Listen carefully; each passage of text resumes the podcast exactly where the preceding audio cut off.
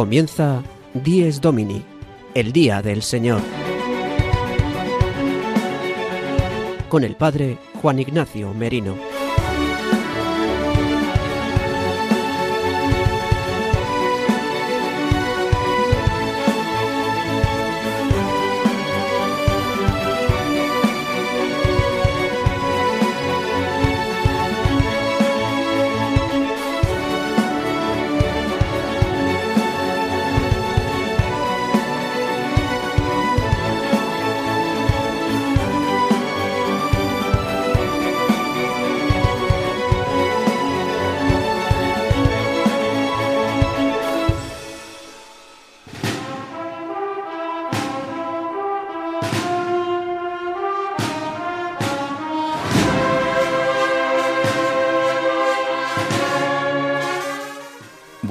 Queridos amigos de Radio María.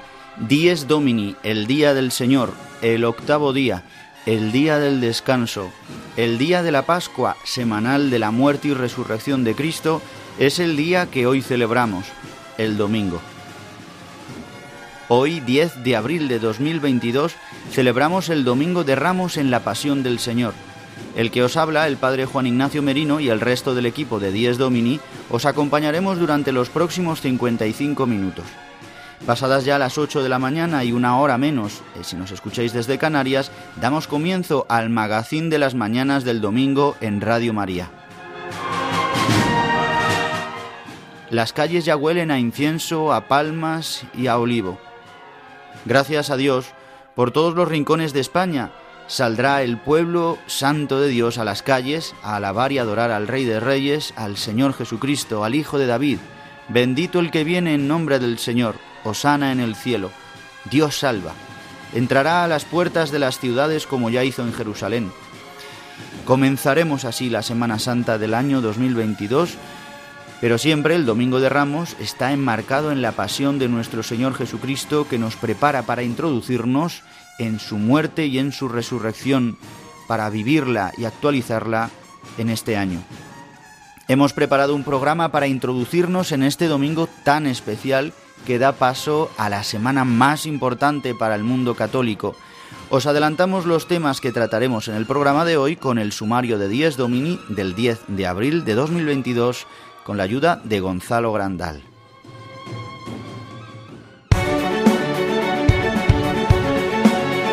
El sumario de Dies Domini. El padre Julio Rodrigo nos introduce en la Semana Santa, hablándonos con su anécdota edificante sobre la alegría de recuperar nuestras tradiciones. El padre Leocadio Viezma nos dará unas pinceladas sobre este Domingo de Ramos y Domingo de Pasión. Nos visita nuestro historiador de cabecera Manuel Alejandro Rodríguez de la Peña para hablarnos de la pasión del Señor y muerte en cruz. Belén Argüello nos trae alguna noticia de la Iglesia en esta semana y tendremos un momento musical con Gonzalo Grandal. María Barbero y Sara de Miguel, en su sección Vivir el Domingo, nos traen el testimonio del sacerdote madrileño en misión en Kenia y Tanzania, Jacobo Rivas Chelit. Y el padre Miguel Benito nos da una pincelada muy breve de los santos de esta semana, dentro de esta semana tan especial.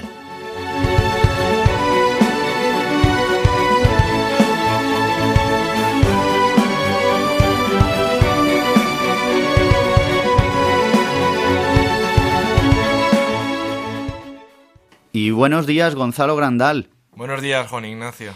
Recuerda a nuestros oyentes los cauces de comunicación para escuchar el programa y para ponerse en contacto con nosotros. Como cada domingo pueden escuchar el programa en directo en el dial de Radio María España, a través de la web radiomaria.es o una vez emitido pueden hacerlo a través del podcast de Dies Domini, que lo pueden encontrar en la web de Radio María, radiomaria.es. Para ponerse en contacto con nosotros pueden hacerlo a través del correo electrónico diesdomini@radiomaria.es. diesdomini@radiomaria.es. Agradecemos a todos los oyentes que nos escribís, que recibimos vuestros mails con alegría, sabiendo que nos agradecéis y que nos proponéis muchas veces algunos temas y que nos comunicáis que os ha gustado el programa o nos preguntáis alguna cosa. Bien, Gonzalo, pues después nos traerás una canción. Así es, Juan Ignacio. Y comenzamos nuestro programa, como siempre, de la mano del padre Julio Rodrigo, que nos trae una anécdota edificante, introduciéndonos ya en esta gran semana para todos los católicos, la Semana Santa.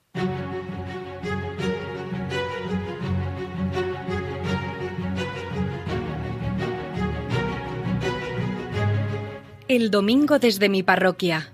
Una reflexión a cargo del Padre Julio Rodrigo.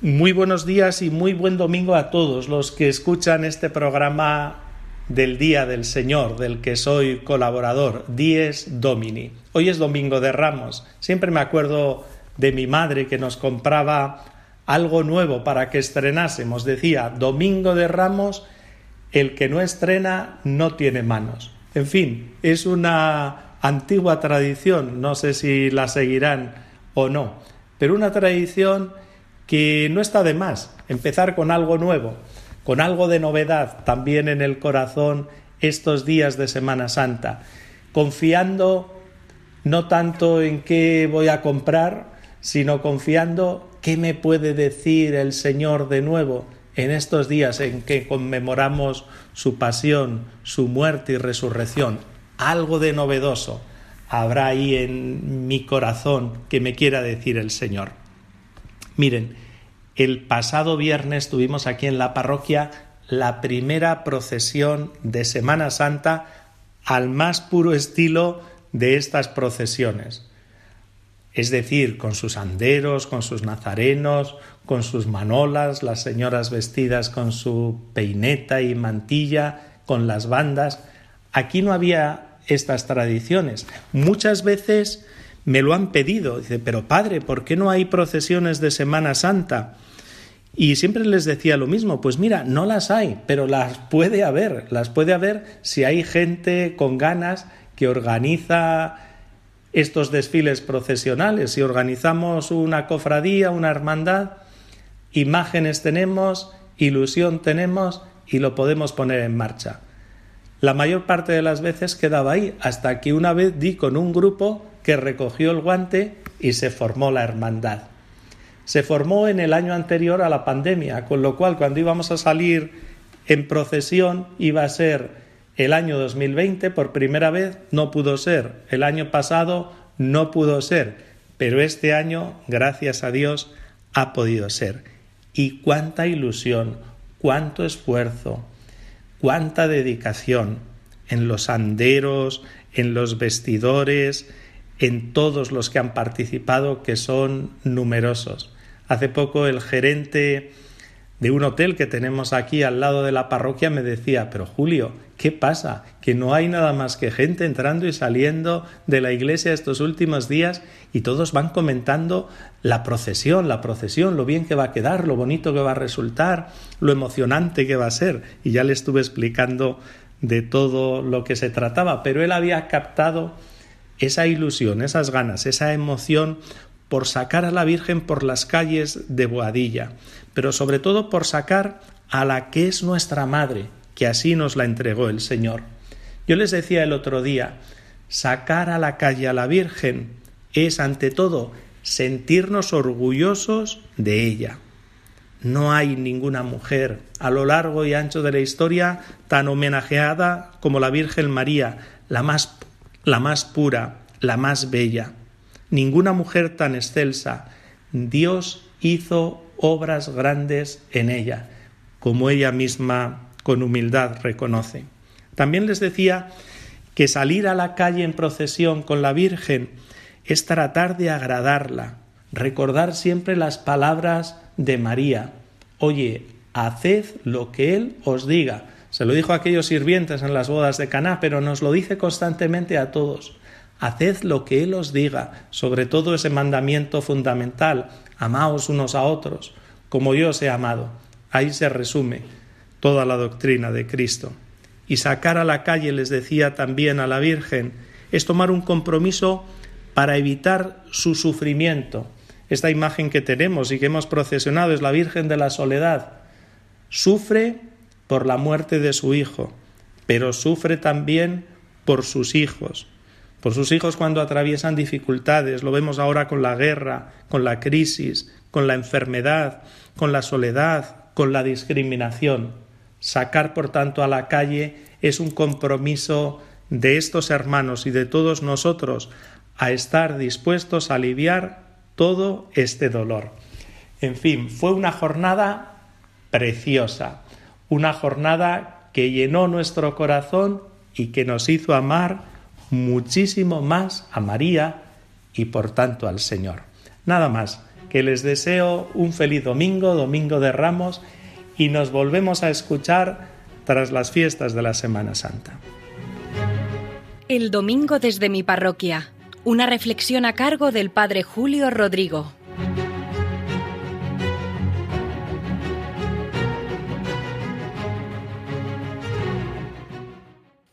Gracias al Padre Julio Rodrigo que nos hace ya eh, ver cómo las calles se llenan de alegría en este Domingo de Ramos.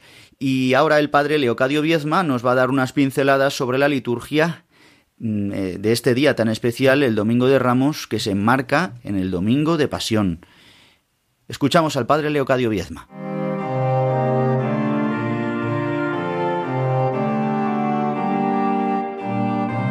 La liturgia del domingo, una sección realizada por el Padre Leocadio Viedma.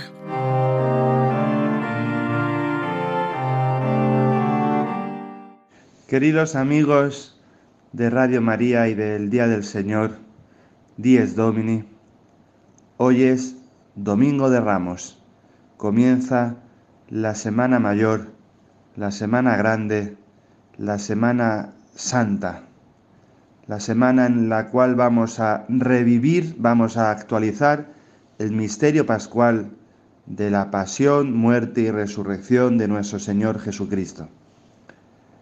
¿Qué celebramos el Domingo de Ramos? Lo primero de todo hay que tomar conciencia que el Domingo de Ramos primeramente es un domingo en el que celebramos la muerte y la resurrección de Jesucristo como cada domingo. Es un domingo además que llamamos de la pasión del Señor, porque estamos como adelantando la pasión del Señor, pasión que se va a proclamar en la misa. Es un domingo donde se entrelaza, por un lado, la victoria de Cristo, adelantada en su entrada triunfal en Jerusalén, y por un lado, su pasión en este domingo parece como que se adelantan estos dos aspectos, su pasión y su victoria, su entrada gloriosa y su muerte en cruz. Tiene este doble sentido que está entrelazado. Es un domingo que adelanta la victoria, porque Cristo entra victorioso en Jerusalén, pero a la vez un domingo en el que se celebra la pasión, que vamos a escuchar en la liturgia. Si el domingo que viene será domingo de resurrección, Hoy es un domingo de pasión, pero también un domingo de victoria. Un gesto significativo, conocidísimo por todos, es que la procesión que precede a la misa es una procesión litúrgica larga, si es posible por las calles anexas a la iglesia, en la cual el obispo o el sacerdote ocupa el primer puesto, ya que de una manera más especial quizá que otras veces, podamos decir entre comillas, visibiliza de forma icónica a Jesucristo, que entra triunfante en Jerusalén y el pueblo santo de Dios lo aclama. La entrada de Jesús en Jerusalén en el fondo es un adelanto de la entrada gloriosa de Jesucristo en el cielo, aclamado por los santos y por los ángeles. Y también, en cierto sentido, un adelanto, ¿por qué no decirlo?, de la llegada de Jesucristo en gloria al final de los tiempos. Jesús entra en la ciudad santa de Jerusalén como signo de que Él realmente lo que va a hacer es entrar en la ciudad santa de la Jerusalén celestial del cielo. Es muy bonito como una de las preces de la liturgia de las horas de estos días, de hoy concretamente, y de los próximos días, dice lo siguiente, tú que subiste a Jerusalén para entrar así en tu pasión, conduce a tu iglesia a la Pascua eterna. Es decir, la entrada de Jesucristo en Jerusalén tiene como finalidad conducir al pueblo de Dios a la Pascua eterna. Él entra en la Jerusalén terrenal para que nosotros podamos entrar en la Jerusalén celestial. Lo veremos el domingo que viene. Queridos amigos, queridos hermanos, queridos todos, feliz domingo de ramos. Feliz y santa Semana Santa. Que la vivamos desde una actitud espiritual muy profunda, de contemplación, de participación activa, consciente y fructuosa de las celebraciones litúrgicas, para que el Señor nos conceda en la noche santa de la Pascua morir y resucitar con Cristo y poder experimentar profundamente en nosotros el gozo de la salvación que proviene del encuentro con el resucitado. Feliz domingo. La liturgia del domingo, una sección realizada por el padre Leocadio Viedma.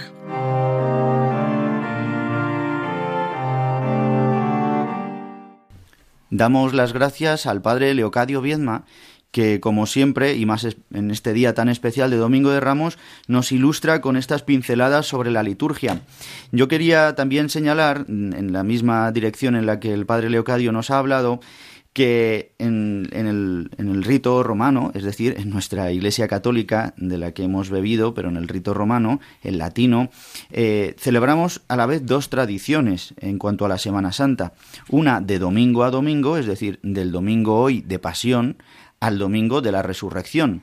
Y por otro lado, la tradición del tridu pascual, en la que celebraremos eh, la pasión, muerte y resurrección. Y tiene dos connotaciones estas dos tradiciones que celebramos juntas. Celebramos igualmente el domingo de pasión con el domingo de ramos hasta el domingo de resurrección y a la vez también el trido pascual. Eh, esta forma de hacer de domingo a domingo es un poco más el aspecto de anamnesis, de recuerdo, de recordar, del memorial, de pasar de eh, estos dos días grandes, ¿no? que es el Día del Señor, uno recordando un aspecto la pasión, con la Semana de Pasión, y con el Domingo de la Resurrección, pasando, claro, por la vigilia pascual.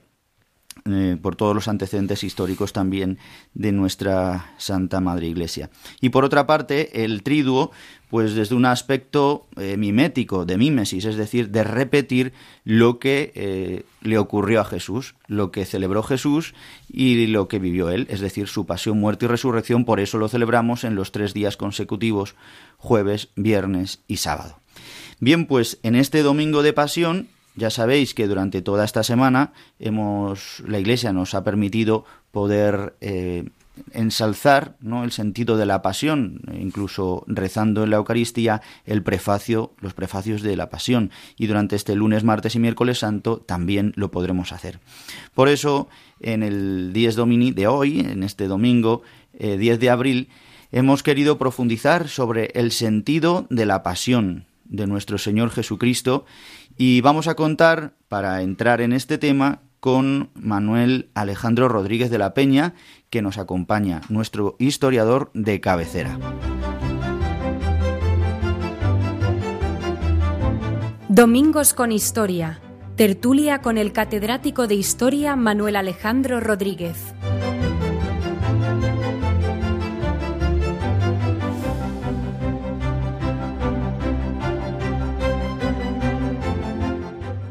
Muy buenos días, Alejandro Rodríguez de la Peña, por acompañarnos un domingo más. Eh, que hace, pues yo creo que más o menos hace un mes que nos has acompañado, un poquito más, porque fue en el primer domingo de Cuaresma. Nos vas a hablar en este día sobre la pasión. Así que, eh, Alejandro, muy buenos días y gracias por estar con nosotros. Muchísimas gracias por la invitación y muy buenos días. Bien, pues en este día tan grande en el que estamos celebrando pues el Domingo de Ramos, pero también eh, este Domingo de Pasión, en el que se va a proclamar en todas las parroquias, en todas las celebraciones litúrgicas, la Pasión del Señor.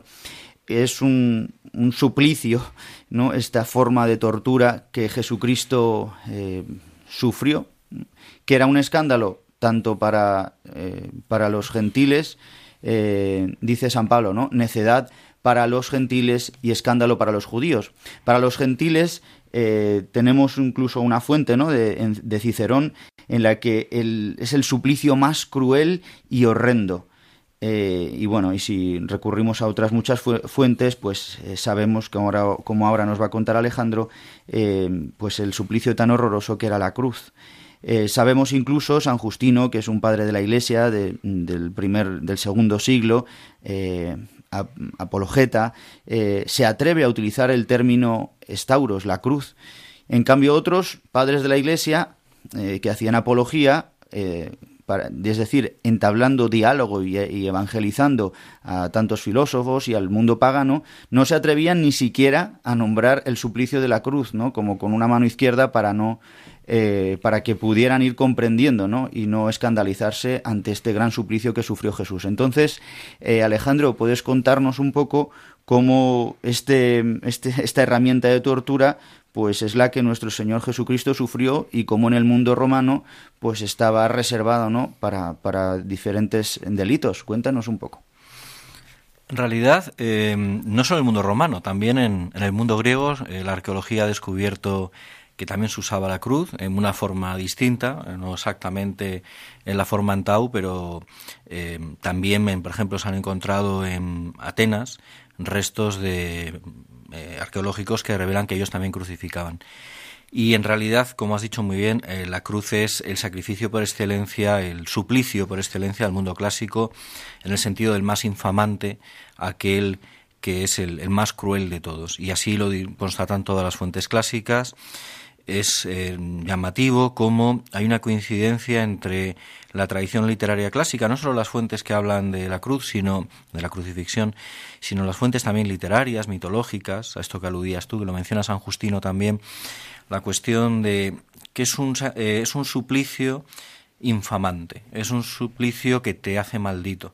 Esto, en, además, es común, por ejemplo, en la tradición veterotestamentaria, donde se dice maldito el que cuelgue del madero pero del mismo modo, por ejemplo, en la descripción en el drama griego del, suplicio de Prometeo, clavado en una especie de cruz, un estauros, eh, es aquel que está maldito de los dioses, y en general los héroes griegos que mueren de manera terrible, sea en cruz o de otra manera, eh, en la conversación previa a la grabación me mencionabas el caso de Hércules, por ejemplo, pues eh, siempre implica una maldición de los dioses. Es decir, la idea del sacrificio redentor, del sacrificio... Eh, ese descendimiento lo más, lo más abismal del sufrimiento humano como camino de redención este sentido es un hallazgo cristiano, aunque tenga precedentes como sabemos en Isaías. En cambio, el mundo clásico esto no lo comprendía. Y de ahí, como has dicho muy bien, que la patrística en general ignorara la cruz, eh, al menos hacia afuera, y no, por supuesto, en otros temas, pero sí en la apologética y San Justino es el único ejemplo. También es llamativo, los especialistas en historia del arte paleocristiano eh, señalan que el motivo de la cruz no es utilizado apenas, hasta el siglo IV, que es cuando precisamente eh, llega Constantino el Grande, empieza el cristianismo a tener el apoyo mm, del Estado y el Estado romano prohíbe la crucifixión. Pero eh, no se usaba como, iconografía porque era algo que estaba vinculado al patíbulo, al suplicio. Y otra reflexión sobre esto interesante es eh, pensar, los cristianos tenemos que pensar que el Señor, el Altísimo, sufrió el peor suplicio posible, que además, como muchos de nuestros oyentes sabrán, va precedido una terrible flagelación.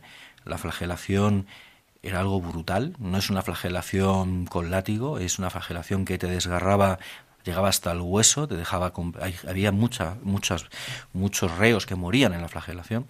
Eh, sufre la flagelación, sufre un atroz suplicio, el mayor, el más duro que había en el mundo antiguo, y el mundo antiguo tenía una verdadera eh, lista de suplicios disponibles. Y esto yo creo que también hay que entenderlo desde un punto de vista, eh, más allá del punto de vista teológico, desde el punto de vista, mm, yo diría, de meditación espiritual, de ponerse en el lugar, por supuesto, del Señor, pero también entender que Jesús vivió algo que era un drama de ese tiempo. Hoy día hemos olvidado lo que era el suplicio público. Eh, hasta hace poco, hasta hace 50 años, en Europa todavía ejecutaban a la gente, garrote vil en España, en, en Francia la guillotina, en otros sitios la horca, y esto lo hemos olvidado, lo que es la humillación del suplicio público. Es decir, al Señor no se le ahorra nada.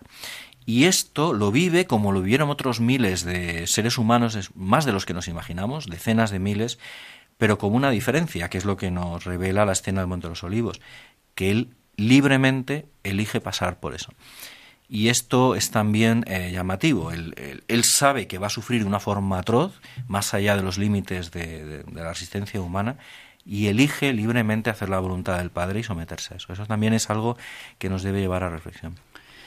Es decir, el Hijo de Dios asume el morir y padecer el suplicio mayor que podía existir, asumiendo así el sufrimiento de todos los hombres, no solamente de los miles ¿no? que fueron también como él crucificados, sino los que en adelante también habrán podido sufrir suplicios similares, ¿no? por amor a nosotros, por, por, por misericordia, ¿no? para hacernos poder salir de, del pecado y de la muerte. Entonces, en este sentido, eh, aparece el significado de sacrificio que Él se ofrece, ¿no? santificándonos, ¿no? Al final, ¿no? la palabra sacrificio es hacer sacro, ¿no? Eh, entonces, eh, ¿cómo se toma este significado de sacrificio a la luz de la pasión del Señor? Pues em, la verdad es que esta, esta cuestión sería para dedicarle horas, porque mm. ha habido, eh, tú lo sabes muy bien, ha habido teólogos y filósofos que han considerado que la esencia del cristianismo está en el sacrificio. La propia Santa Misa, la Eucaristía, es eso, la dimensión sacrificial de, la pasión, y, es algo inmenso. Yo simplemente, por, mm, por ser muy breve, y porque es algo que quizá algunos oyentes no conozcan, quería llamar la atención no solo sobre teólogos, que por supuesto mm, casi toda la teología cristiana gira en torno al concepto de sacrificio em, y todo lo que esto lleva aparejado, redención, cruz, pero hay un filósofo que no es muy conocido en España que se llama René Girard, un filósofo francés, especialista en literatura griega y teatro en el drama griego, que se convirtió al cristianismo, él era ateo, se convirtió al cristianismo.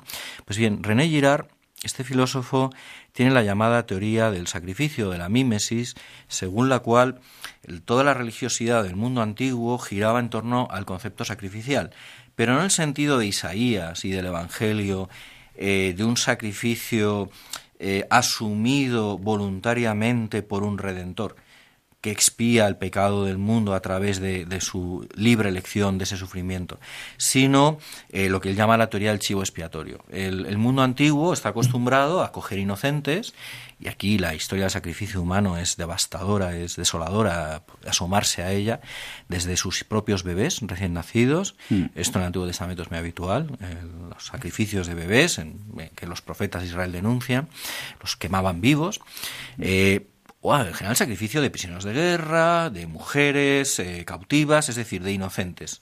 Eh, no, es curioso, no sacrificaban criminales, sacrificaban inocentes, para que todo el mal de la, de la sociedad, lo que llama girar la violencia contagiosa, pues parar esa violencia, fuera una epidemia, fuera una guerra, fuera violencia, entonces usaban un inocente que era el chivo expiatorio. Curiosamente, la palabra que usaban los griegos para estos chivos expiatorios, porque el mundo griego arcaico sacrificaba, luego dejaron de sacrificar, en la Grecia clásica ya no, la Grecia que tenemos en la cabeza ya no sacrifican, ni los romanos ni los griegos, pero al principio sí. Pues le llaman fármacos. Fármacos es una palabra que en griego significa tanto medicina como veneno. Y es lo que quiere indicar, es algo que es derramando sangre, es decir, haciendo algo que es venenoso, eh, sanas la comunidad.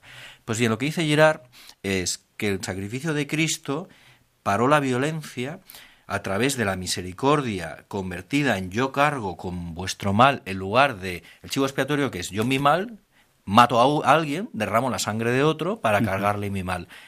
El siervo de Isaías y Jesús lo que hace es cargar él con todo el mal del mundo sobre sus espaldas y eso es el sentido profundo de la teoría del sacrificio de Girard, que además establece una teoría muy complicada de explicar, que no voy a abundar en ella, sobre cómo eso cambió el mundo desde el punto de vista de la ética. Eh, pues este suplicio, este tormento, este instrumento de horror, ¿no? que es la cruz, es el que con el que el Padre ha querido que su Hijo redima al mundo, ¿no? A mí me, siempre me hace pensar, ¿no? Cómo el enemigo, eh, pensando que iba a fracasar el plan de Dios, lo que hace Dios es al contrario, ¿no? Eh, a, través después de la resurrección, a través de poder pasar por la muerte, pues no solamente tenemos un ejemplo en Jesucristo, sino que luego hemos visto cómo, aunque ya protomártires no anteriores, en Macabeos, pero después de Cristo hemos visto cómo es posible que muchos cristianos puedan ser martirizados de la misma manera o de maneras similares, eh, pues después con las fieras o con otro tipo de suplicios también, a lo mejor en otros siglos, ¿no? Diferentes, pero el que pueden introducirse en ese tormento igual que lo hacen que lo, que lo hizo Jesucristo. Y por qué es porque su espíritu vivificante no el Espíritu Santo eh, es derramado sobre estos hermanos, ¿no? sobre los cristianos. Entonces, eh, mm, puedes hablarnos ahora un poco sobre este modelo ¿no? y este eh, precedente mm, paradigmático que es la cruz de Cristo para, para, para toda la Iglesia y para los mártires que posteriormente darán la vida también. Hay una escena de una película que imagino que han visto casi todos nuestros oyentes, si no todos, yo la veo siempre en Semana Santa, eh, que es La Pasión de Mel Gibson. Sí. La escena maravillosa del Huerto de los Olivos, realmente el triunfo de Cristo, evidentemente la resurrección, pero el triunfo de Cristo es cuando decide asumir la cruz voluntariamente y es cuando se ve al diablo que venga perdido, como has dicho tú muy bien antes, el diablo usando el instrumento mayor de sufrimiento, que puede ser la cruz, ha perdido. Pues bien, esto genera un modelo, un ejemplo que hace, y esto es muy llamativo, que desde los mártires de Auschwitz, eh, los, cristianos que dieron la vida para salvar a otros, Maximilian Kolbe es el caso más célebre, pero hay otros muchos, hay cientos, eh, los mártires del Japón y, tantos otros, pues yo quiero centrarme, quiero llamar la atención del oyente sobre los mártires primeros, que por supuesto empiezan con San Esteban, la lapidación de San Esteban, pero hay casos de mártires menos conocidos y a veces, y yo estoy seguro que alguno lo ha pensado, y estoy convencido que un oyente ahora está pensando, pues me ha pasado esto. Cuando vemos el ritual romano, las misas retransmitidas desde el Vaticano, o cuando en España se hace, se sigue el misal romano y empiezan a darnos toda esta lista de mártires, Santa Perpetua, y decimos, ¿todos estos quiénes son? pues eh, hay que recordar que son estos mártires primeros que hay que hacer memoria de ellos. Y me voy a centrar en un, dos personajes, muy, voy a ser muy breve, pero quiero leer de la historia eclesiástica de Eusebio Cesarea, eh, que es eh, la primera historia de la Iglesia jamás escrita, eh, siglo IV, pues bien, él cuenta de una forma muy, muy potente, muy plástica, cómo vivieron personas sencillísimas, no eran héroes, nos podía pasar a cualquiera, si nos diera la gracia el Señor soportar eso. a veces pensamos en los apóstoles, en supersantos, los, yo qué sé, o en sacerdotes. Toda gente sencillísima. Y el caso mm, que a mí más me conmueve es los mártires de Irión en el 177, que pasan de una situación, porque a veces la gente se piensa que el Imperio Romano estuvo los 300 años persiguiendo, ¿no?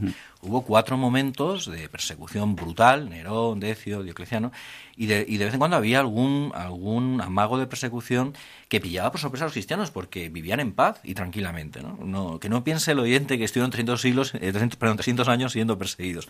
Había, era ilegal, pero no había martirios. Pues bien, en el 177 del León se produce algo terrible, que es que el pueblo, que es otra cosa que a veces se olvida, a veces era el pueblo mismo el que odiaba a los cristianos, hace algo, y es llamativo que la cita, que creo que tenemos todos que recordar, porque pudiera volver a ocurrirnos algún día, la cita que da Eusebio Cesarea dice, habrá un tiempo en que todo el que os mate pensará que está dando culto a Dios. Esa cita no vamos a olvidarla nunca. Pues bien, ¿qué cuenta Eusebio? Cómo en León la multitud agarró a los cristianos y, leo. Dice, en primer lugar, los cristianos soportaron generosamente los asaltos masivos de todo el pueblo de León. Insultos, golpes, zarandeos, robos, apedreamientos, desfiles entre apreturas y todo cuanto suele gustar a una plebe enfurecida contra gentes que considera odiosas y enemigos de Dios y del hombre. Luego empieza a contar el proceso ante el tribunal y, él señala a dos personas. Eh, voy a centrarme primero en la más llamativa, se llama Blandina. Blandina es una esclava. Es una esclava, una esclava joven. En el mundo romano ser esclavo es lo peor, y encima mujer es lo peor de lo peor, mm. despreciable para, para esa sociedad. Dice, de hecho, el texto, leo, para los hombres aparecía vulgar, deforme y despreciable pero Dios la consideraba digna de gran gloria, a causa del amor que sentía hacia él. Entonces cuenta cómo empiezan a torturarla. Blandina se vio llena de una fuerza tan grande que extenuaba y agotaba a los que por turno y de todas las maneras posibles le iban torturando desde el amanecer hasta la noche. Los mismos torturadores confesaban que estaban vencidos sin poder hacer ya nada con ella y se admiraban de cómo podía mantenerse con aliento estando todo su cuerpo desgarrado y abierto y atestiguaban que una sola especie de suplicio hubiera bastado para quitarle la vida a cualquier otro, sin necesidad de tantos y tan terribles. Mas esta bienaventurada mujer, como noble, eh, mártir rejuvenecía la confesión y era para ella recuperación de fuerzas, descanso y ausencia de dolor en medio de los acontecimientos el gritar, soy cristiana y nada malo se hace entre nosotros. Bien, así va soportando tortura tras tortura hasta que muere. Pues, eh, es un caso donde además eh, Eusebio hace un discurso sobre esta mujer que era esclava de una cristiana que también murió mártir, pero a quien subraya es a Blandina, no a su, no a su ama.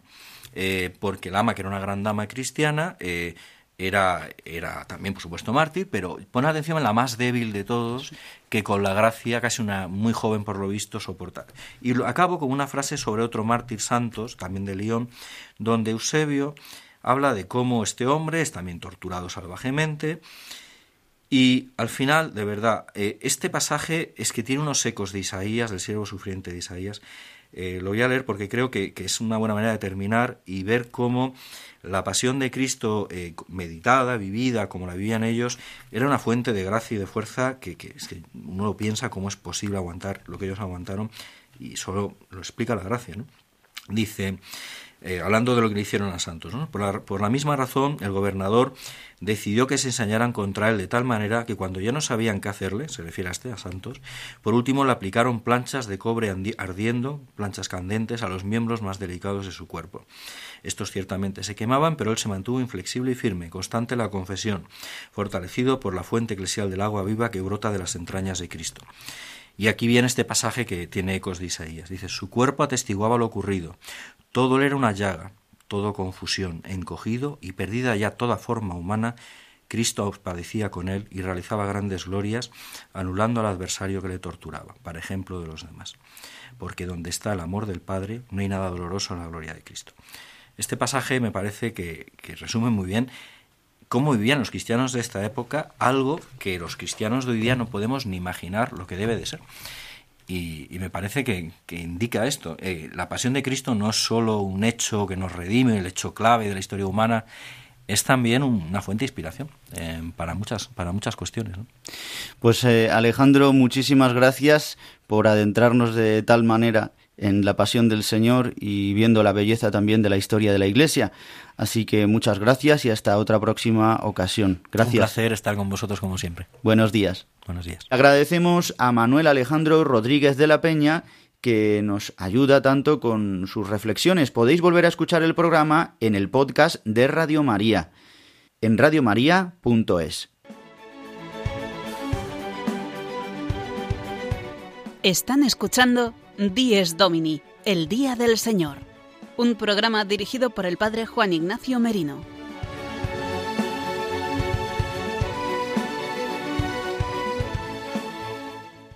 Y continuamos con las noticias de la mano de Belén Argüello. Muy buenos días, Belén. Buenos días, Juan Ignacio. Nos traes una primera noticia en la que nos cuentas que el Papa se reunió con el Consejo Superior de la Magistratura Italiana.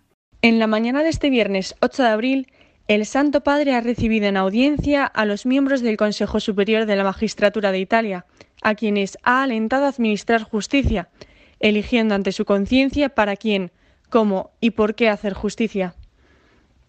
Al saludar a las autoridades judiciales de los tribunales y del Consejo Superior de la Magistratura, el Papa Francisco ha recordado que la Constitución italiana les confía una vocación especial, que es a la vez un don y una tarea, porque la justicia se administra en nombre del pueblo.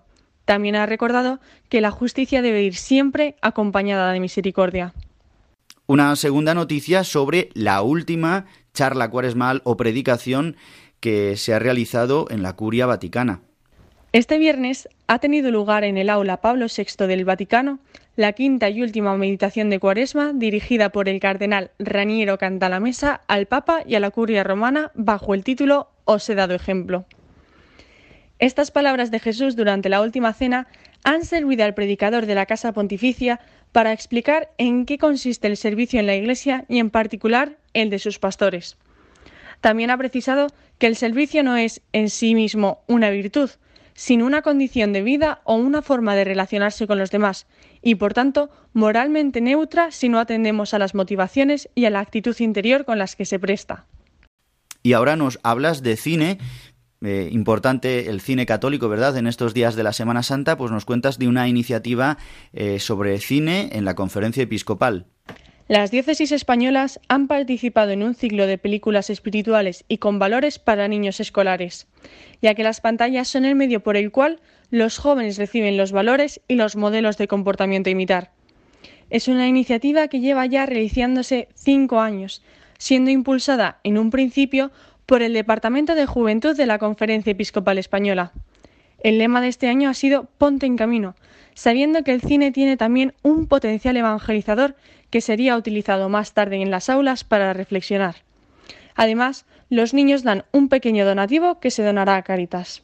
Pues muchas gracias Belén, feliz Semana Santa y hasta dentro de siete días que nos vemos en el Domingo de Resurrección. Muchísimas gracias Juan Ignacio y nos vemos el próximo domingo. Y vamos ya concluyendo nuestro programa, eh, pero vamos a poner ahora una canción que nos trae eh, Gonzalo Grandal y que nos va a ayudar a vivir con más intensidad este domingo. Gonzalo, cuéntanos qué canción nos traes para hoy. Este domingo vamos a escuchar una canción de Hakuna que se llama La medida del amor y como el domingo pasado pertenece a este álbum de Pasión, que es un Via Crucis. En este domingo vamos a escuchar La Pasión del Señor, y es por eso que he elegido esta canción de La medida del amor, porque la medida con la que Cristo nos ha amado es la cruz, pero es un amor sin medida. La escuchamos. ¿Cuál es la medida del amor? ¿Cuánto alcanzan los latidos del dolor? Padre mío, dales tu perdón. Aún no saben que esas manos son de Dios. Se conmueve el universo en cada golpe y el silencio deja hablar al corazón. Un madero y unos clavos empapados de la sangre del más bello redentor. Tu dolor me vuelve loco, me da vida y sin hablar me enseña todo lo que puede un corazón. La medida sin medida del amor. En la cruz clavaron amor y un abrazo se hizo eterno en mi dolor. Clávame contigo, mi Jesús. Quiero darme y darlo todo como tú. Se conmueve el universo en cada golpe y el silencio deja hablar al corazón. Un madero y unos clavos empapados de la sangre del más bello redentor. Tu dolor me vuelve loco, me da vida y sin hablar me enseña todo lo que puede un corazón. La medida sin medida del amor. Tu dolor me vuelve loco, me da vida y sin hablar me enseña todo lo que puede un corazón medida sin medida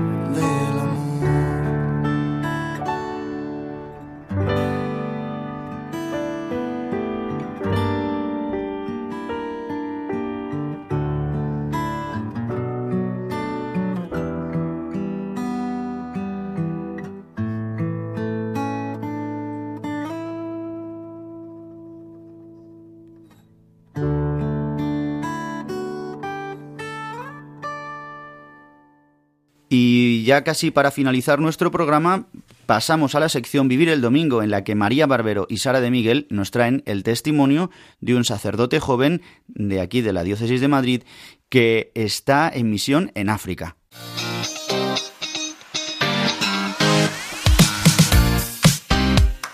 Vivir el Domingo, de la mano de María Barbero y Sara de Miguel.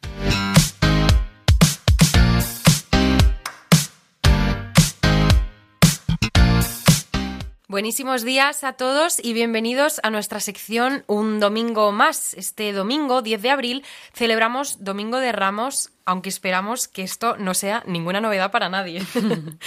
Eh, hoy, por tanto, conmemoramos la entrada de Jesús en Jerusalén y leeremos la liturgia de la palabra que evoca la pasión del Señor. Este día abre solemnemente la Semana Santa con este Evangelio tan fuerte y nos prepara para dirigirnos a la Pascua.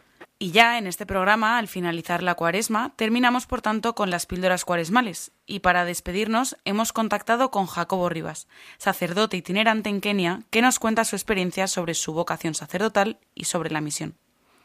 Jacobo, presbítero madrileño, es el tercero de ocho hermanos que, a los 12 años, en la JMJ de Denver de 1993, sintió fuertemente la llamada del Señor pero debido a la adolescencia dejó a un lado su vocación y continuó con su vida sin pararse a pensar en ella, creándole por tanto una sensación de soledad y sufrimiento. Obviamente durante ese tiempo la simple perspectiva de ser llamado al presbiterado lo que me provocaba era rabia. Pero yo seguía sintiéndolo. De hecho, me acuerdo que yo definía la, eh, llamada del Señor como la mosca que llega a la vaca, que de un golpe de, de cola eh, la aleja sin mucho éxito durante unos segundos para que vuelva de nuevo, ¿no? Y yo sentía eh, estúpidamente como que el Señor me estaba llevando a obligarme a aceptar esta llamada mm, mm, haciendo que todas las demás cosas me fracasasen. Pero era una forma de, de justificar la frustración que yo tenía debido a mi pecado, el autodesprecio que estaban haciendo cada vez más grande en mí y que estaba provocando esta falta de ganas de vivir profunda y una soledad profunda eh, ante la que no tenía respuesta y un sinsentido eh, que me hizo sufrir muchísimo, que me hizo experimentar mucho miedo y mucha soledad. Tras esta etapa tan difícil, Jacobo tuvo un encuentro con Kiko Argüello, iniciador del camino neocatecumenal, ya que tenía muy buena relación con sus padres. Y en esta conversación el Señor tocó su corazón. Kiko me propuso para ayudarme eh, que fuese a Israel, donde se estaba construyendo una casa que tiene el camino allí, que se llama la Domus Galilee, para participar de la vida, una vida casi monástica, de oración y de trabajo en la construcción de la casa. Tres días después, es decir, hace 21 años y dos días, yo llegué a Israel.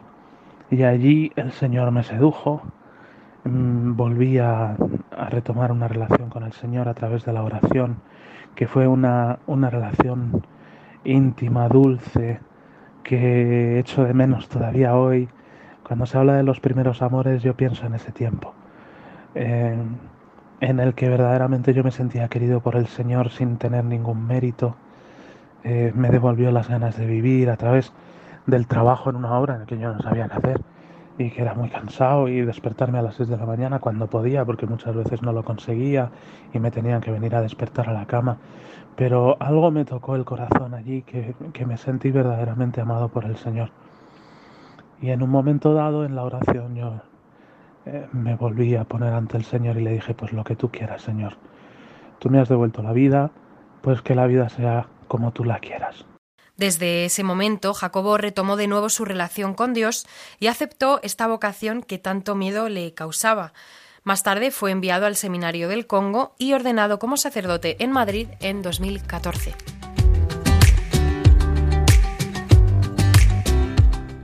Damos las gracias a Jacobo Rivas por dedicarnos su tiempo y por compartir con nosotros este testimonio. Como ya sabéis, podéis encontrar el testimonio completo en el canal de YouTube de Santa María del Parque, en Spotify y en Apple Podcast. Finalizamos, por tanto, con este programa y con esta temporada de píldoras cuaresmales. Esperamos que hayan cumplido con su fin, que es ser una ayuda para prepararnos de cara a la Semana Santa. Y un domingo más, feliz día a todos y que Dios os bendiga.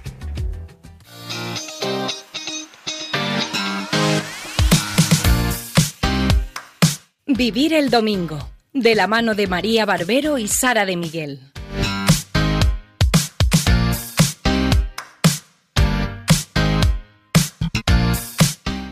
Agradecemos a María Barbero y a Sara de Miguel y, como no, a Jacobo Rivas por su testimonio, que como sabéis podéis volverlo a escuchar en el podcast de nuestro programa en radiomaria.es.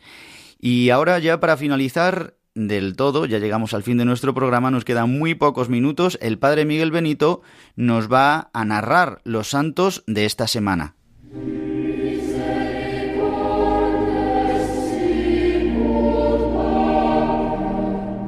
Los Santos de la Semana, con la colaboración del Padre Miguel Benito.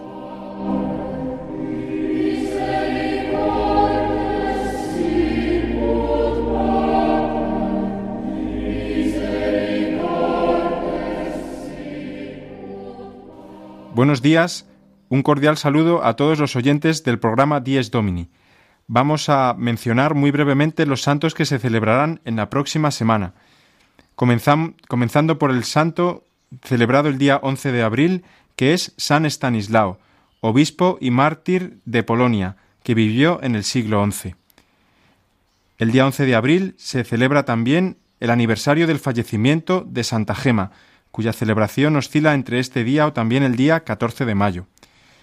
Y el día 13 de abril celebraremos a dos santos. Por una parte, a San Hermenegildo, español del siglo VI, santo de la época visigoda, y por otra parte a San Martín, Papa y mártir también del siglo VII. Nada más, queridos radioyentes, les deseo una buena celebración de la Semana Santa. Los Santos de la Semana, con la colaboración del Padre Miguel Benito.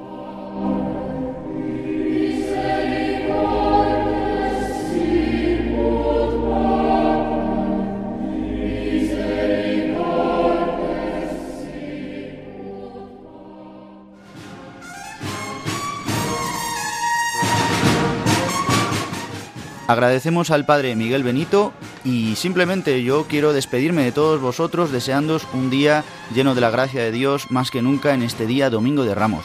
Dentro de siete días será el Domingo de la Resurrección, después de haber, de haber vivido la vigilia pascual y haber experimentado, si Dios quiere, la muerte y la resurrección de su Hijo Jesucristo nuevamente en nuestras vidas, pasando y salvándonos de la muerte y del pecado. Por eso desearos que celebréis una Semana Santa llena de la gracia de Dios, de conversión, que podamos disfrutar de estos días tan grandes para nosotros. Así que simplemente doy las gracias a todos nuestros colaboradores, recordaros que podéis comunicaros con nosotros a través del mail diesdomini@radiomaria.es. El que os habla, el padre Juan Ignacio Merino, os remite a la programación de Radio María y os desea una feliz Semana Santa y hasta dentro de siete días. Que paséis un feliz domingo.